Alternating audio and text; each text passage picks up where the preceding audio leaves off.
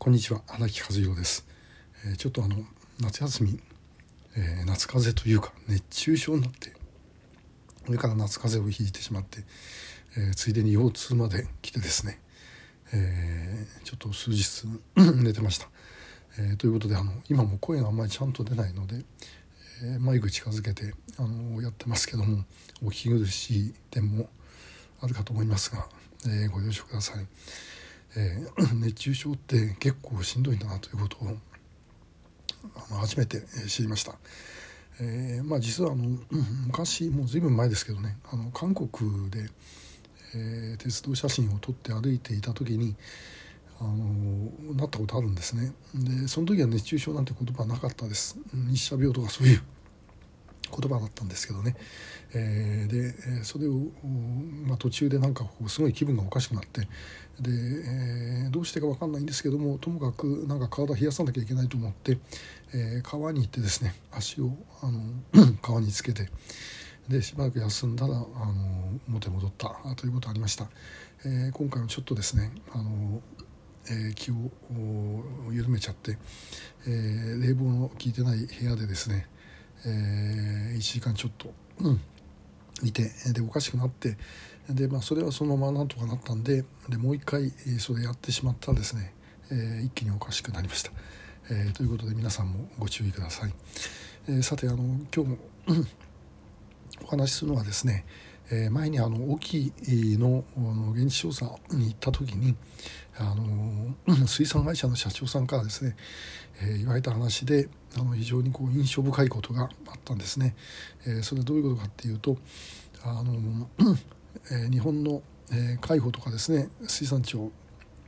は日本の漁船については、えー、厳しく取り締まると。でところが違法操業をやってる他の国、まあ、中国とか韓国とか台湾とかえ、そういうところの船についてはですね、え、ちゃんと取り締まらないんだそうです。で、えー、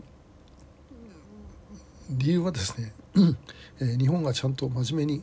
えー、操業すれば、あのー、みんなそれを習ってくれるということだそうで、えーまあ、これはいかんでもありえないと思うんですけども、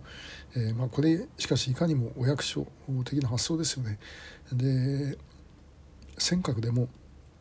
日本の漁船は非常に取り締まるわけですけどもその中国の船はですねもう尖閣のすぐ近くまで、えー、来てるわけでそっちは取り締まろうとはしないですね。ででこれ一体何なのかと日本人を守るということなのかということです。で日本人を守るために、えー、やってるはずなんですけどもそうではなくてですねあのなんか結果的には他の国守ることになってしまっているのではないだろうかと,、えー、ということを思いました。で日本がいくら真面目にやったってですね、えー、それを他の国も一緒に真面目になってやってくれるっていう保証は全くないわけで逆にあのそういう様子を見たらですねますます、えー、増長して、えー、好きなようにやってくるだろうと。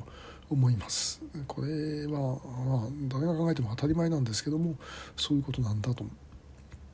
で我々やっぱりですねあの本当役所に任せておいてはいけないんだということをですね最近本当に痛感します。この間のあの石川昭一郎内閣官房参与の一連の話などもですね、えー、見ていてそういうふうに思うんですけれどもあのやはり我々がある意味あのもっと強く反乱を起こすぐらいのつもりでやらなければ、えー、世の中は良くならない、えー、と思います。これはもう拉致問題まさにそうですし、えー、最近湧いてるあの積極財政の問題ですね、えー、財務省がともかくあの国民に締め付けて、えー、そして、えー、税率を上げるとかそういうことをやると